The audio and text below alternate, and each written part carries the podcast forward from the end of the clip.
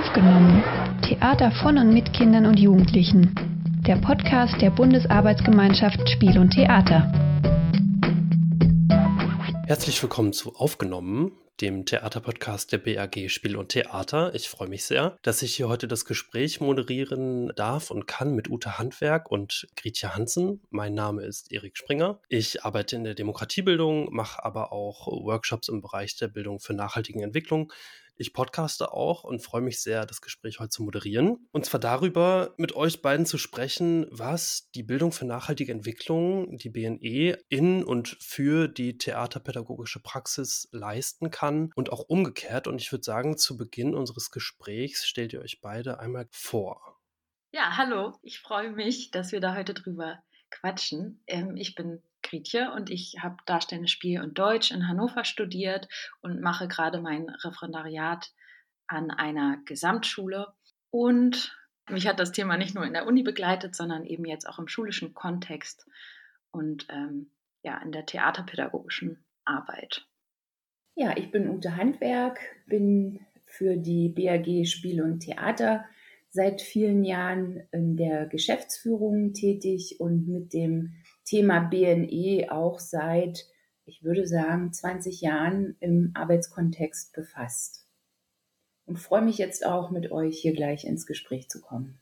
Wir haben im Vorgespräch so ein bisschen überlegt, wie wir in dieses Interview starten und es kam die Idee auf, dass ihr einfach mal zwei O-Töne aus eurer theaterpädagogischen Praxis, die direkt was mit BNE zu tun haben, mitbringt und das habt ihr gemacht. Wir hören da jetzt gleich einmal rein und ich finde das ganz spannend, weil diese beiden Töne zwei sehr, sehr unterschiedliche Perspektiven und Facetten beleuchten, wie BNE eben mit theaterpädagogischer Praxis verknüpft werden kann. Wir hören in den ersten einfach mal rein.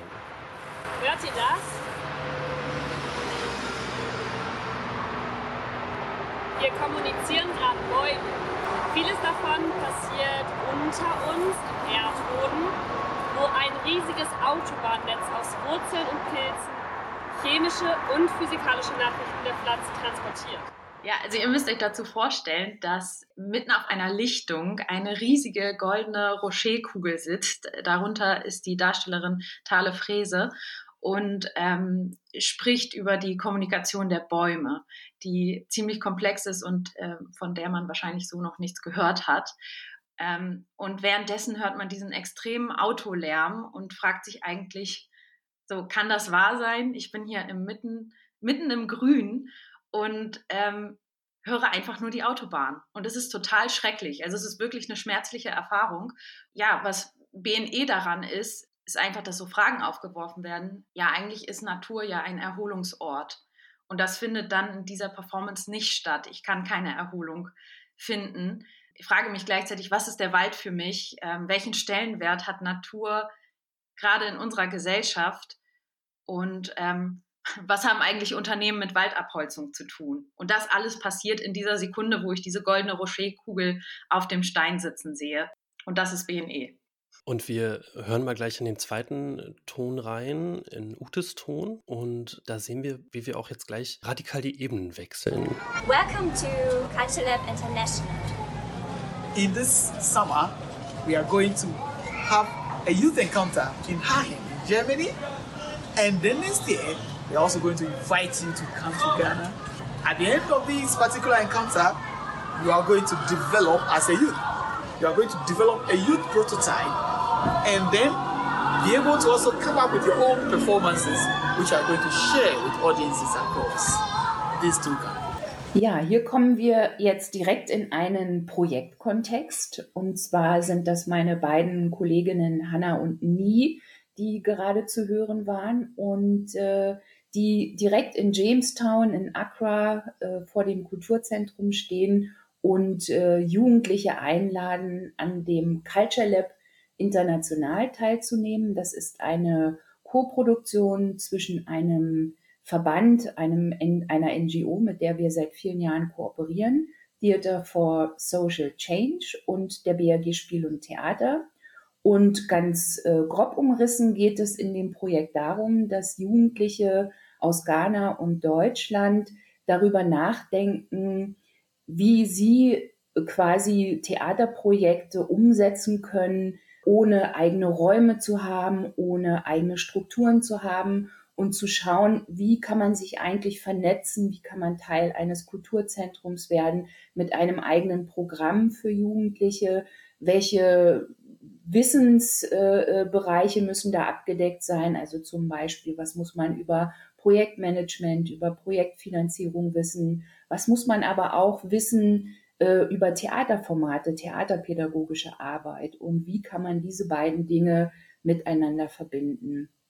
Das ist so ganz grob umrissen äh, die Idee, die hinter dem Projekt steckt. Und erfreulich ist, dass wir das auch in diesem Jahr tatsächlich durchführen können. Es startet im Juli in Aachen und wird dann im kommenden Jahr im März in Accra abgeschlossen. Wir werden uns jetzt in dieser Folge immer mal wieder so ein bisschen zwischen der spielerischen Ebene und zwischen der organisatorischen Ebene bewegen.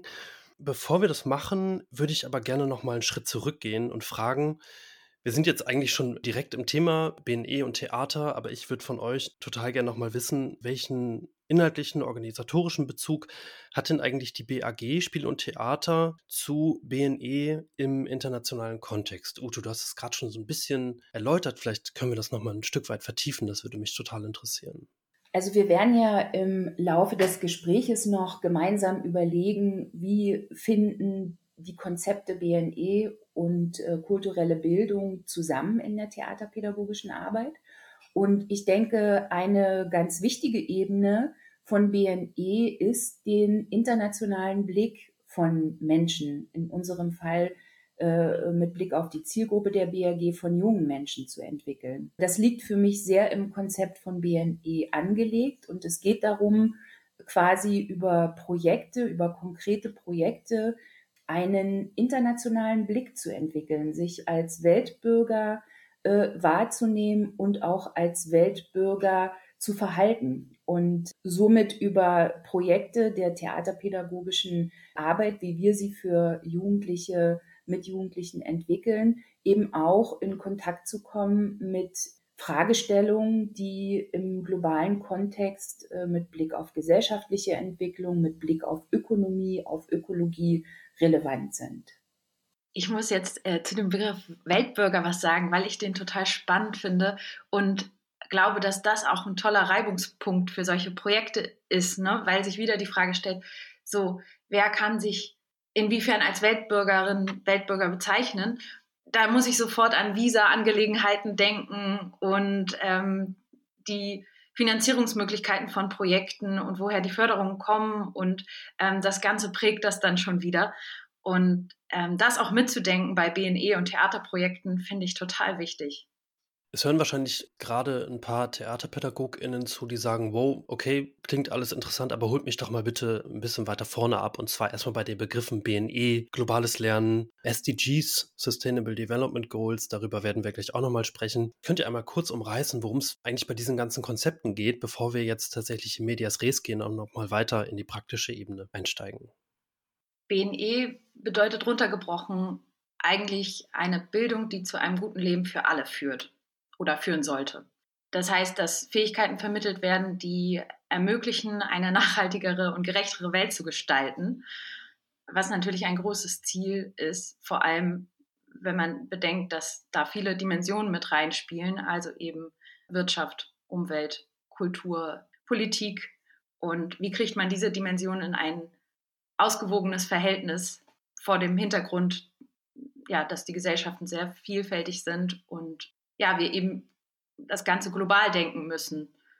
Also ein Riesenaushandlungsprozess und ähm, ja, da die globale Verantwortung anzunehmen und eben auch den Umgang mit Umwelt neu zu gestalten, das ist das Ziel von, von BNE. Und dafür braucht es eben globales Lernen, also das heißt ganzheitliches Lernen. Ich würde sagen sinnlich und sinnvoll, also in dem Sinne, dass eben alle Arten von Intelligenz einbezogen werden, also emotional und kognitiv und sinnvoll, dass es eben problemorientiert ist und eben handlungsorientiert und nicht bei theoretischen Überlegungen bleibt, die dann eben doch abstrakt sind und ähm, ja nicht zu einer Umsetzung kommen. Genau und eben global, also über den eigenen regionalen oder nationalen Kontext hinaus gedacht. Und äh, vielleicht komme ich dann direkt schon zu den SDGs. Also damit möglichst viele Menschen an einem Strang ziehen innerhalb der Vereinten Nationen wurden die Nachhaltigkeitsziele, also kurz die SDGs, Sustainable Development Goals, ähm, im Rahmen der Agenda 2030 verabschiedet. Und ein Beispiel wäre unter diesen 17 Zielen das SDG 4, wo, glaube ich, Ute, du und ich einen besonderen Bezug zu haben. Ähm, das ist nämlich das Ziel, inklusive, gleichberechtigte und hochwertige Bildung zu gewährleisten und Möglichkeiten des Lebens, des lebenslangen Lernen für alle zu fördern. Also kurz hochwertige Bildung. Ich würde das vielleicht nochmal, wenn jetzt eben auch äh, im besten Fall Jugendliche junge Menschen zuhören, nochmal auch ein Stück weit runterbrechen äh, auf die Frage oder auf die Beobachtung, dass es im Wesentlichen darum geht, sich bewusst zu werden, dass das eigene Handeln Auswirkungen hat, die tatsächlich sich äh, global auch beobachten lassen. Das heißt also, es geht schon darum, ein, ein Bewusstsein dafür äh, zu entwickeln, dass das, was ich heute mache, Auswirkungen ähm, global hat und eben auch zukünftige Generationen betrifft. Und ich denke, so ganz runtergebrochen äh, kriegt man auch ein Bild davon. Da würde ich nochmal an das auch oft bemühte Bild ähm, anknüpfen wollen, was äh, von Karlowitz, ein, ein Forstmensch äh, zu Beginn des 18. Jahrhunderts geprägt hat, der sozusagen, ich würde fast sagen, die erste Definition von Nachhaltigkeit damit ähm, geprägt hat, nämlich be mit Bezug auf einen Wald, den man äh, bewirtschaftet, aus dem man Holz holt, dass man da halt im Blick haben muss, dass man den Wald als Ressource nicht überfordern darf. Das heißt also nur so viel Holz zu schlagen, wie der Wald verkraftet und wie es eben äh, möglich ist, auch Wald nachwachsen zu lassen. Das ist natürlich sehr fokussiert auf die Ressource Umwelt und mittlerweile ist der Begriff der Nachhaltigkeit ja um weitere Dimensionen ergänzt. Das heißt also das Zusammenspiel von Wirtschaft, von äh, Ökologie, von äh, Gesellschaft, also dieses Zusammenspiel umfasst Nachhaltigkeit ja heute. Und äh, insofern sieht man aber dieses Bild, das ist im Prinzip heute auch aktuell, also äh, größer im Zusammenhang gedacht, aber schon nach wie vor ein Bild, was, finde ich, gut verdeutlicht, worum es geht, auch bei BNE. Ich finde das auch so lustig, weil wir im Vorgespräch schon darüber gesprochen hatten, also Ute und ich, und ich dieses Bild gar nicht kannte. Das ist definitiv eine Lücke in meiner Masterarbeit, die auch um BNE, von BNE handelt. Und ich glaube, da merkt man eben auch unterschiedliche Konzepte von Nachhaltigkeit, ähm, unterschiedliche Prägungen. Also wenn mich jetzt jemand fragen würde, was ist denn dein Konzept von Nachhaltigkeit oder das Erste, was dir in den Kopf kommt, dann würde ich sagen, ja, Bambus. Auch wenn das vielleicht ein bisschen bescheuert klingt. Aber das wirft dann auch schon wieder ganz viele Fragen auf. Ist es sinnvoll, dass ich eine Bambuszahnbürste benutze? Hat Bambus wirklich eine gute Umweltbilanz? Das ist ein nicht-europäischer Rohstoff. Der wächst zwar relativ schnell, aber was, sind, was bedeutet das für die Transportwege und dann eben doch für den CO2-Ausstoß. Und dann kann ich den auf, äh, kann ich die Bambuszahnbürste auf den Biomüll werfen oder braucht die ewig zum Kompostieren und macht das dann eben doch keinen Sinn. Und wenn ich jetzt theaterpädagogisch da anknüpfen würde, dann würde ich eine Woche lang mit Jugendlichen erstmal die Müll, die eigene Müllproduktion und Müllgeschichten dokumentieren und dann schauen, was, was wir daraus theatral machen können. Das finde ich an der Stelle ganz interessant, Gritje, dass du sagst, ne, also der aktuelle Bezug wäre dann halt das Stichwort Bambus bei dir. Bei mir ist es natürlich auch aktuell etwas anderes als dieses Bild vom Wald, aber schon letztendlich inhaltlich gar nicht so weit davon entfernt, nämlich die Frage, die junge Menschen ja auch zu Recht stellen und die wir als Institution, als Verband auch äh, mehr denn je im Kopf haben müssen mit Blick auf den Klimawandel. Bei Projektkonzeptionen kann man eigentlich noch durch die Welt fliegen, um die Welt fliegen. Geht das noch? Und das eben auch äh, mit äh, jungen Menschen zu verhandeln, Aushandlungsprozesse zu starten. Also das ist auf jeden Fall ein sehr aktueller Bezug zum Thema BNE. Und gerade das finde ich ist eine schmerzliche Frage, weil ich aus eigener Erfahrung weiß, wie toll das ist, ein gemeinsames Theaterprojekt vor Ort zu machen. Also ich war auch Teil einer, eines Projektes eben mit ghanaischen Studierenden und deutschen Studierenden und ich habe auch den Vergleich, wie es ist, online miteinander zu proben. Es ist eben ein intensiverer Austausch, auch wenn die Online-Probe viel anderes ermöglicht. Aber eben der Flug, das ist ein großer, ein großes Gegenargument. Ich würde mega gern mir das Beispiel der Bambuszahnbürste nochmal greifen und das mit den Begriffen äh, verschalten und connecten, die ihr gerade gebracht habt, weil ich das total spannend finde. So dieses global denken, lokal handeln, ganzheitlich agieren, eigenes Handeln, Bewusstsein schärfen. Wenn wir die Bambuszahnbürste uns jetzt nochmal angucken, die uns rausgreifen als, als Material oder, oder Punkt, den wir zentral setzen, was wären denn da für euch so Bilder oder Begriffe, die in eurem, in euren Köpfen auftauchen? Wo ließe sich daraus cineastisch pädagogisch, theaterpädagogisch was machen? Wo ließe sich da anknüpfen? Also entweder bei den persönlichen Bambuszahnbürsten-Geschichten der Kinder und Jugendliche oder eben weiterzugehen auf andere Erfahrungen und Emotionen zum Thema. Weil Theater ja das Potenzial hat, uns zu verwickeln, also in Sachverhalte, mit Sachverhalten zu verwickeln. Und ähm, wir sammeln erstmal vielleicht Bilder und und Erfahrungsmomente. Also eins meiner ersten Bilder wäre dann zum Beispiel 1000 Euro wirft eine Familie pro Jahr in den Müll. Das wäre so ein erstes Ausgangsbild und dann eben bei sich selber zu gucken, wie ist denn da mein Konsumverhalten und was würde sich da so ansammeln und auch diese Gegenstände mitzubringen. Also ich stelle mir vor, dass am Ende alle in ihrem eigenen Meer aus Plastikmüll sitzen und dadurch wird das Ganze greifbar. Und das ist etwas, was gerade im Theater passieren kann. Also es ist eine Vereinfachung und eine Verdichtung, aber gerade über diese Vereinfachung kann man eben in die Diskussion gehen und eben über die eigenen Emotionen und ähm, Erfahrungen dazu. Ich könnte das noch ergänzen und würde vielleicht einen anderen äh, Zugang finden, und zwar die Ressource Bambus oder Bambus als Naturressource zu gucken, wächst der eigentlich bei uns? Oder wo wächst der und wie wird der angebaut? Wie äh, sind die Transportwege nach Europa? Also wie kommt die Bambusstange aus einem Land im globalen Süden in das Regal eines Supermarktes äh, in Hannover zum Beispiel. Also auch wieder eine internationale Dimension, die das damit bekommt. Und das finde ich auch einen ganz spannenden Zugang zu schauen, die glückliche oder ähm, finde ich sehr interessante Kombination von Kultur, also kultureller Bildung, Theater mit Ökonomie, mit Ökologie. Also das wäre eigentlich ein sehr schöner Zugang, sich mit diesen Dimensionen anhand der Bambuszahnbürste zu befassen.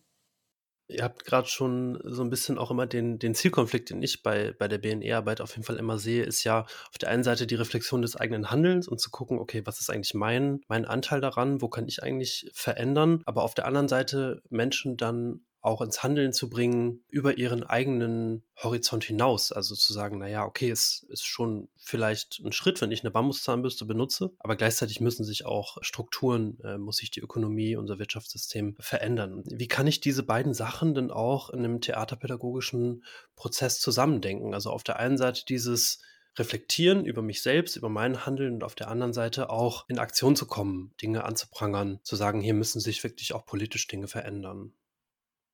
Also das eine ist, glaube ich, dem künstlerischen Forschen viel Raum zu geben, eben rauszugehen an Orte, auch sich an Fachpersonen zu wenden aus anderen Bereichen, also sich der Wissenschaft dann vielleicht auch anzunähern, aber trotzdem eben künstlerisch und emotional zu forschen und vorzugehen, also mit dem eigenen Lebensweltbezug zu arbeiten und als nächstes eben den Selbstausdruck zu fördern, also zu Haltungen zu kommen, eben das Demonstrative einzuüben, Statements zu formulieren. Also sich auch, wenn ich jetzt an Interventionen im öffentlichen Raum denke, sich eben im Kontext verorten und zeigen.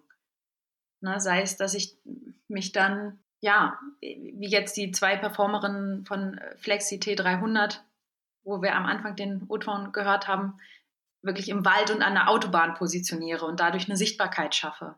Oder eben im Supermarkt performe. Also da bietet das Site-Specific Theater auch viele Möglichkeiten. Ne? Ich würde das gerne nochmal ergänzen auf einer anderen äh, Ebene. Wenn ich strukturell denke, dann bin ich ja natürlich daran interessiert, dass Erkenntnisse, äh, reflektierte Haltungen immer wieder auch in einen Aushandlungsprozess einzusteigen als Person auch den Effekt haben muss oder sollte, beispielsweise auch Institutionen zu verändern. Das heißt also, wegzukommen nur von der persönlichen Ebene, die ist sehr wichtig und auch als Impuls, glaube ich, unabdingbar, aber das eben auch in eine Institution wie zum Beispiel ein Theater oder einen Theaterverband zu bringen und zu sagen, also das macht schon auch Sinn, als Institution über Nachhaltigkeitsstrategien nachzudenken. Das wäre jetzt, führt ein bisschen weg von der äh, theaterpädagogischen konkreten Arbeit, aber es hat dann auch wieder einen Rückbezug. Denn wenn ich in einem Haus eine Nachhaltigkeitsstrategie entwickle, dann hat das natürlich auch wieder Auswirkungen auf die direkte theaterpädagogische Arbeit, die in dieser Struktur oder in Verbindung mit der Struktur stattfindet. Also insofern ist das auch nochmal ein interessanter Punkt, das immer auch strukturell zu denken und immer das Persönliche mit dem ich sag mal, mit der Gesellschaft, mit den gesellschaftlichen Strukturen zu verbinden. Ich finde das total gut, dass du das sagst, weil mir dann noch eingefallen ist, dass das ja auch etwas Erstrebenswertes ist, mit der Theaterpädagogik dazu zu führen, dass man ungünstige Strukturen stört, also eben sprich Intervention. Ich finde es total spannend, da weiterzumachen, weil ihr ja tatsächlich auch mit einer Bestandsaufnahme, wo ihr MultiplikatorInnen befragt habt, Menschen aus der theaterpädagogischen Praxis, welche Rolle spielt das eigentlich in eurer Arbeit, in euren Institutionen? Wie ist denn da so der Stand? Was hat sich bei dieser Bestandsaufnahme herauskristallisiert? Wo sind die Bedarfe und wie weit sind Institutionen, Häuser, TheaterpädagogInnen schon darin, BNE in ihre Praxis, in ihren Alltag und auch in ihre Strukturen zu bringen? Also erstmal war es keine Überraschung, aber eine positive Erkenntnis, dass viele dazu schon arbeiten. Vor allem über Theater für junges Publikum. Also viele verbinden ihre eigene theaterpädagogische Arbeit mit BNE oder finden eben Synergien ähm, oder Potenziale in ihrer theaterpädagogischen Arbeit für dieses Bildungskonzept, diese Bildungskampagne. Vor allem dadurch, dass BNE diesen Dreischritt aus Kompetenzen anstrebt, erkennen, bewerten, handeln und das passt sehr gut zu Theater, weil es da eben auch um Wahrnehmen, Bewerten, Handeln geht. Ähm, darum, sich eben einem Gegenstand anzunähern, sich ins Verhältnis zu setzen, dann eben mit anderen ins Verhältnis zu setzen und zu spielen und eben die Vernetztheit durch, durch das Ensemble, über das Ensemble zu verstehen. Ähm, und dann den Gegenstand zu stilisieren. Also das wäre dann das Handeln, ähm, was dann eben oft in dieser Befragung auch als Probehandeln bezeichnet wurde. Das ist das ganz große Potenzial von Theater. Also wir können über das erst Zuschauen zum Probehandeln kommen in eben einem geschützten Experimentierfeld, in einem Laborraum, in einem Möglichkeitsraum für Zukunft und darüber eben Lösungen entwickeln. Und das ist noch nicht in Stein gemeißelt, sondern erstmal angetestet. Und das ist etwas, was äh, viele eben in ihrer eigenen Theaterarbeit ausfindig gemacht haben, dass eben auch performativ gelernt werden kann durch eben spielerische Handlung dass darüber Visionen entwickelt werden können und man eben aus der Komfortzone rausgeht, trotzdem in diesem Schutz des als ob bleibt.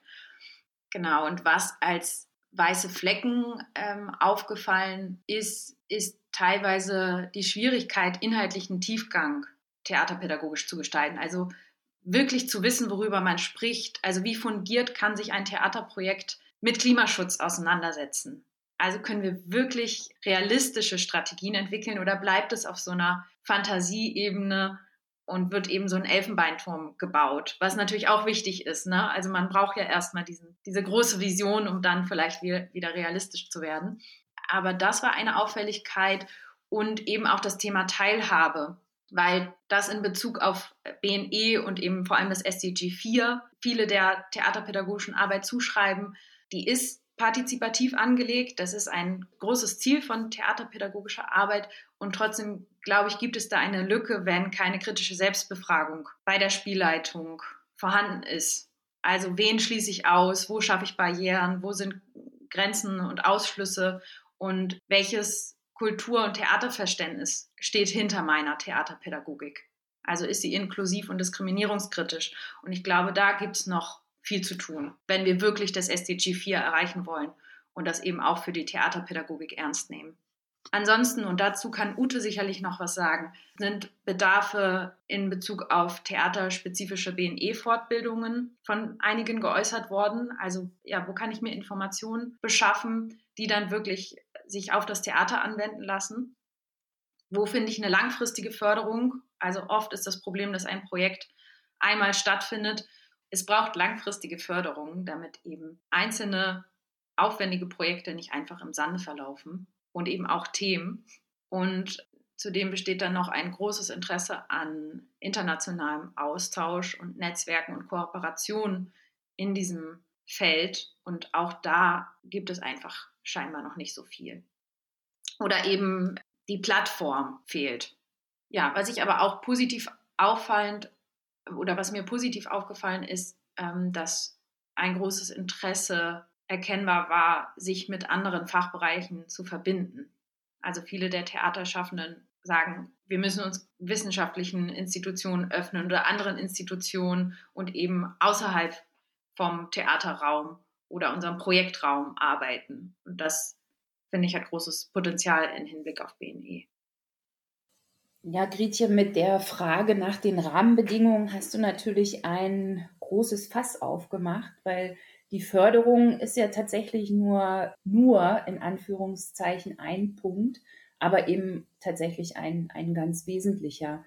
Also ich finde sehr ermutigend, dass mit dieser Bestandsaufnahme tatsächlich ein Impuls angeregt werden konnte. Also die Bundesvereinigung kulturelle Kinder- und Jugendbildung hat aufgrund unserer Initiative dort eine Bestandsaufnahme im Theaterbereich zu starten ja den Versuch gewagt, eben eine Ausbildungsreihe mit Blick auf Bildung für nachhaltige Entwicklung unter anderem auf den Weg zu bringen. Also da war auch ein wenig die Angst, ah, wenn wir jetzt hier als Bundesvereinigung kulturelle Bildung Diskussionszusammenhänge, äh, Nachhaltigkeit, Bildung für Nachhaltigkeit aufgreifen, interessiert das überhaupt jemanden? Weil natürlich ist es auch eine, eine Frage, wie bettet man diese Themen in die theaterpädagogische Arbeit ein, dahingehend, dass man eben wirklich überlegen muss, schaffe ich das alles noch so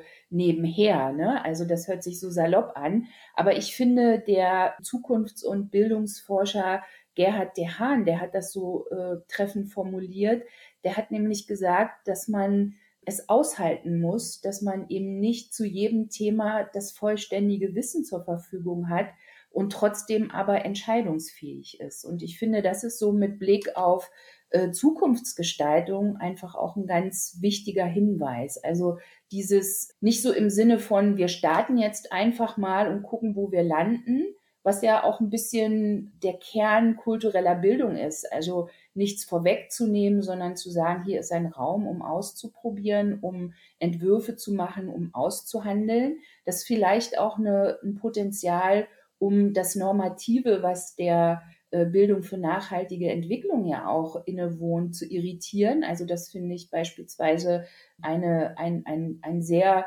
schönen äh, Punkt, um in die Kooperation dieser beiden Konzepte zu kommen.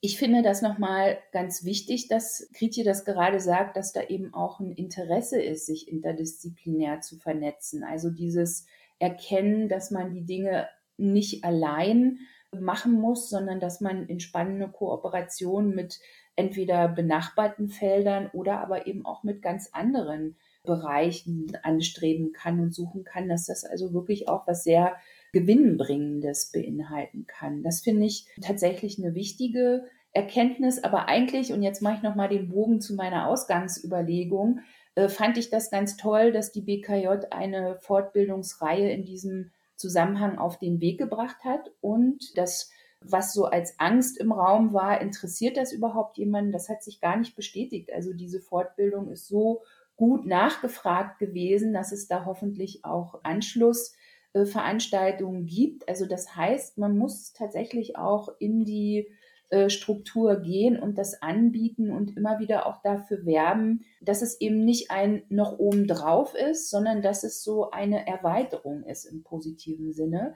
Weil ich glaube schon, dass wir erkennen, dass eben so die als, ich sag mal, als ja so typisch kulturell verstandenen Gegenstände heute gar nicht mehr ohne diese Nachhaltigkeitsdimension zu diskutieren sind. Ne? Also Gretje hatte vorhin ein Beispiel, die Frage, wie geht man mit Müll um, aber eben auch Upcycling-Projekte, also die Auseinandersetzung beispielsweise mit Mode oder mit Architektur. Das geht heute gar nicht mehr, ohne sich auch mit Nachhaltigkeitsfragen zu befassen. Das heißt also rein thematisch oder rein von der gesellschaftlichen Notwendigkeit her liegen diese Bereiche sehr dicht beieinander. Und ich glaube nochmal auf die, äh, auf den jeweiligen Kern dieser Bildungskonzepte kulturelle Bildung, Bildung für nachhaltige Entwicklung zu schauen, macht sehr viel Sinn, weil man vielleicht doch erkennt, dass da ganz viel Potenzial ist, auch zusammenzuarbeiten und das nicht, wie wir das eben auch in der theaterpädagogischen Landschaft immer noch verbreitet haben, dass es eben nicht ausschließlich gedacht wird so, oder, oder so nach der äh, nach dem Motto, ach Gott, was haben die beiden Dinge denn jetzt so miteinander zu tun? Ne? Also die sind ja von der Konzeption oder von ihren Prinzipien eigentlich ganz gegenläufig. Und das sehe ich überhaupt nicht. Also ich glaube schon, dass es da sehr viel Potenzial gibt, das eben zusammenzudenken. Zum Beispiel eben über diese Schiene der ja, typisch kulturell wahrgenommenen Gegenstände, die sich eben mit Nachhaltigkeit zwingend verbinden. Ich finde es total spannend, dass ihr sagt, okay, unser Nachhaltigkeitsverständnis oder unser Verständnis auch von der Verknüpfung von BNE und kultureller Bildung hört jetzt nicht einfach da auf, dass ich sage, ich ändere jetzt vielleicht mal mein äh, Spielmaterial von, ich nehme anstatt Plastik Strohhalm, Strohhalme irgendwie aus tatsächlich Stroh oder aus Pappe oder so, sondern zu sagen, okay, wir, wir stellen uns irgendwie der Challenge, einen Prozess anzustoßen und das auch als so ein subversives Potenzial zu nehmen für unsere Arbeit, für unsere Haltung, für unsere Ausrichtung. Ihr habt mir im Vorgespräch schon gesagt, BNE, globales Lernen, gut und schön, das sind zwei Konzepte, die es gibt und mit denen arbeiten wir auch und da, da steckt was drin. Aber da draußen gibt es noch mehr Konzepte. Lass uns doch mal gegen Ende des Podcasts einen Blick darauf werfen. Was sind das für Konzepte? Gebt uns mal einen Ausblick über den Tellerrand hinaus.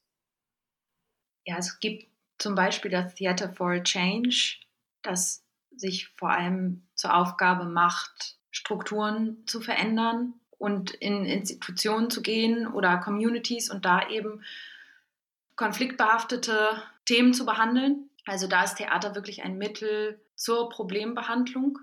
Dann gibt es das Theater for Development, das teilweise noch ein gängiger Begriff ist, auch wenn wir genauso wie bei BNE beim Theater for Development wieder diesen Entwicklungsbegriff haben, ähm, wo sich die Frage stellt, können wir den nicht eigentlich mal ersetzen und eher von Transformation sprechen und den auch anders füllen, also mit anderen Konzepten. Das Konzept hinter Entwicklung ist einfach aufgeladen oder es gibt ein aufgeladenes Konzept, was eben einfach postkoloniale Spuren trägt.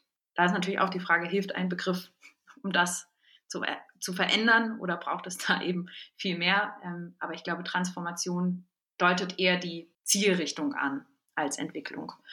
Genau, das gibt es auf jeden Fall, dass eben ähnlich wie das Theater for Change ja soziale Themen in den Mittelpunkt stellt und Theater als Mittel nutzt. Das kann dann eben sowas sein wie Gesundheitsbildung.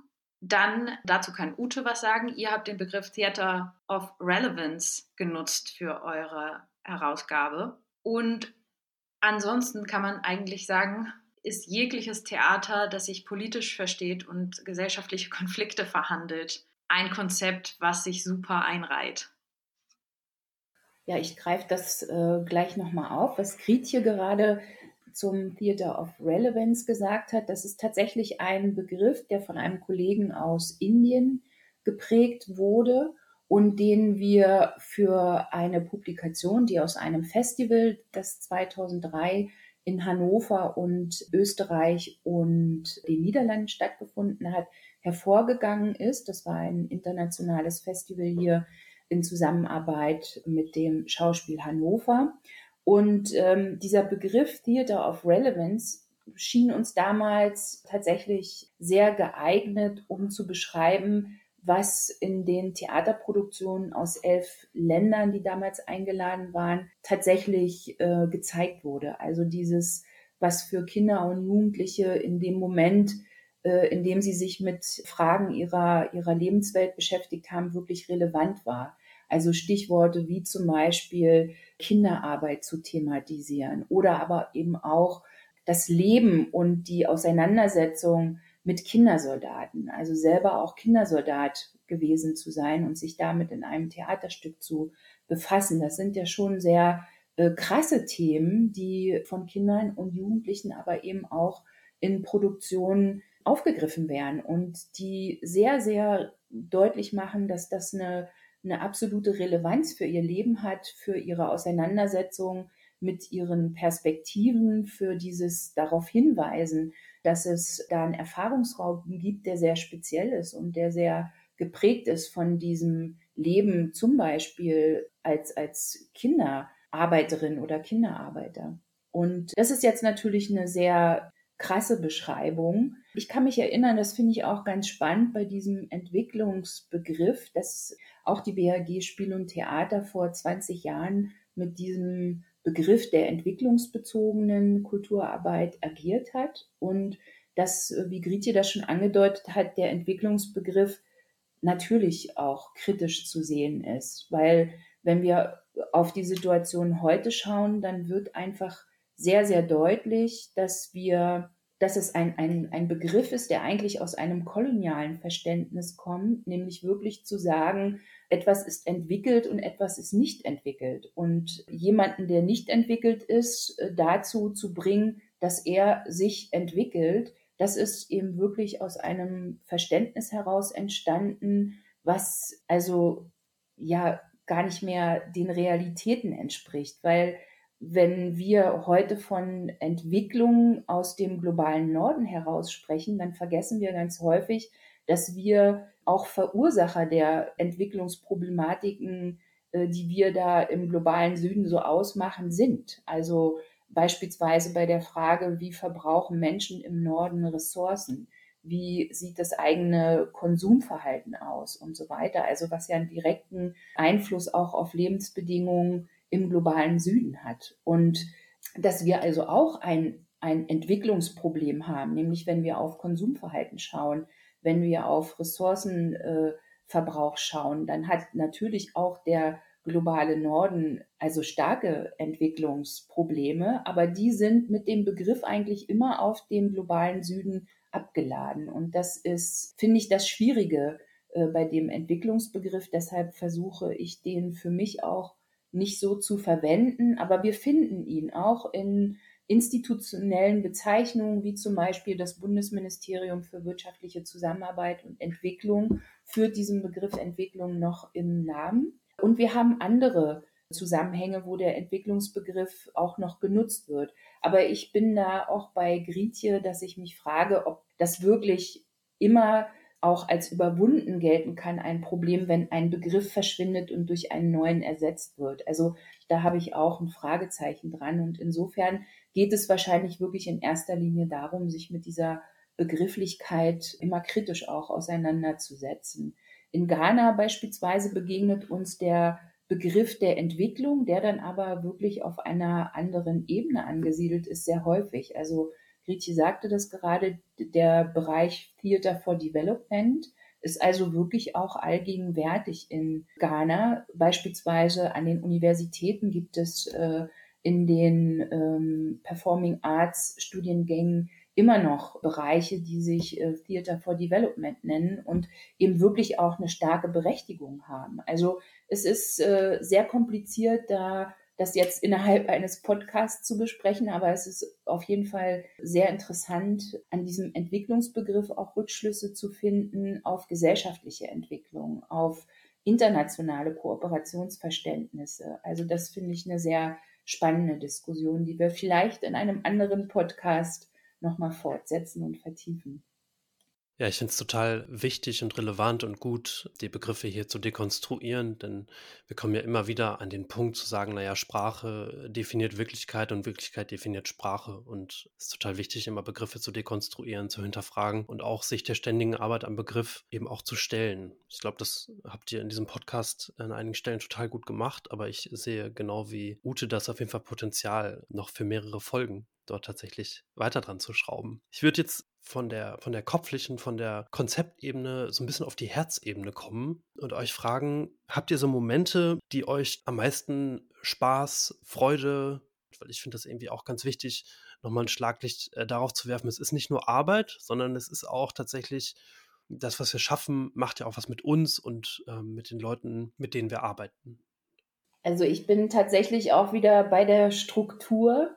Aber also aus meiner Erfahrung weiß ich, dass man für diese Arbeit einen langen Atem benötigt und zwar in vielerlei Hinsicht, also sowohl bei der Frage der Kooperationspflege, aber eben auch bei der Herstellung und Lobbyarbeit für Rahmenbedingungen, also sprich Förderung, also als ein Punkt.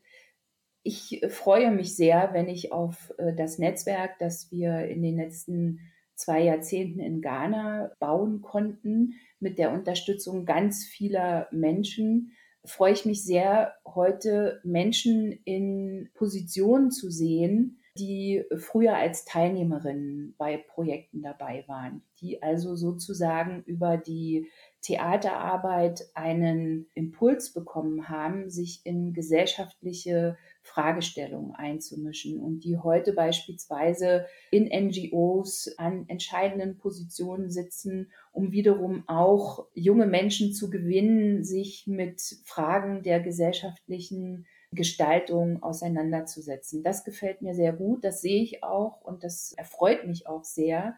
Und ich denke dann häufig an dieses Konzept der äh, transformativen Bildung wo eben die Change Agents als eine wichtige Ebene gesehen werden. Und äh, ich mag den Begriff jetzt nicht so wahnsinnig gern, aber ich glaube, auf diese jungen Menschen, die eben von äh, früheren Beteiligungen an Theaterprojekten heute in der Situation sind, an gesellschaftlichen Stellen auch mitzuentscheiden, dass das schon so ein Ausdruck von oder, oder so ein Bild von Change Agents äh, gibt. Und insofern gefällt mir der Begriff an der Stelle dann doch ganz gut, wenn ich sehe, dass das eben auch sehr konkret passieren kann. Also das ist so eine Ebene, die ich toll finde und ja, die mich auch sehr äh, motiviert, dieses doch nicht ganz einfache Arbeitsfeld weiter auch in dem, im Blick zu haben. Also mein Happy Moment liegt, glaube ich, gar nicht in meiner eigenen Arbeit, sondern äh, tatsächlich auf diesem Autobahn-Waldspaziergang, der mir einfach diese Hilfe zur Selbsterfahrung geboten hat. Und das ist etwas, was ich auf jeden Fall in meine eigene Arbeit übernehmen möchte. Also rausgehen, raus aus den verstaubten Theaterräumen, die zudem meistens dunkel sind. Und ja, raus auch aus der bringt ja eh nichts Mentalität, rein ins Probehandeln, rein in die Natur, achtsam mit der Natur umgehen, gucken, was uns das für Spielimpulse bietet und eben spielen rund um die Frage, wie wollen wir in Zukunft leben. Und das kann eigentlich an jedem Ort passieren. Für alle, die jetzt sagen, wow, cool, ich habe jetzt irgendwie Bock, nach diesem Appetizer, nach diesem ersten Einstieg ins Thema, mich weiter damit auseinanderzusetzen. Wo fange ich an zu suchen? Was gibt es da draußen für Bücher, für Materialien, die ich nutzen kann, für Ansätze, Konzepte, damit ich morgen loslaufen kann? Also für alle die, die Inspiration suchen, die ja auch nochmal schauen wollen, was gibt es an äh, gelungener Praxis, was gibt es an Literatur, an Podcasts, die können sich bei uns auf der Website informieren. Wir haben einen Wissensspeicher zum Thema BNE angelegt, der auch dank Gritjes großartiger Unterstützung immer wieder weiter aufgefüllt wird und auch von anderer Seite gespeist wird. Das heißt also, da lohnt es sich von Zeit zu Zeit reinzugucken und zu schauen, was ist da aktuell los in dem Bereich. Dann gibt es auf Kubi Online einige Artikel. Dann kann man sich auf der Website des Grips-Theaters die Handbücher Theater in Bewegung, globale Gerechtigkeit spielend voranbringen bestellen oder Wasserbomben, interaktive Mitspielkrimis. Und zuletzt, wenn man das theoretisch alles ein bisschen stärker durchdringen will, bietet sich, glaube ich, an, ästhetische Forschung als Schlagwort zu nutzen. Und dazu findet sich auch einiges an spannender Literatur. Ute und Gritja, vielen Dank für dieses tolle Gespräch. Danke auch. Ja, danke an euch beide. Danke, Erik, für diese wunderbare Moderation.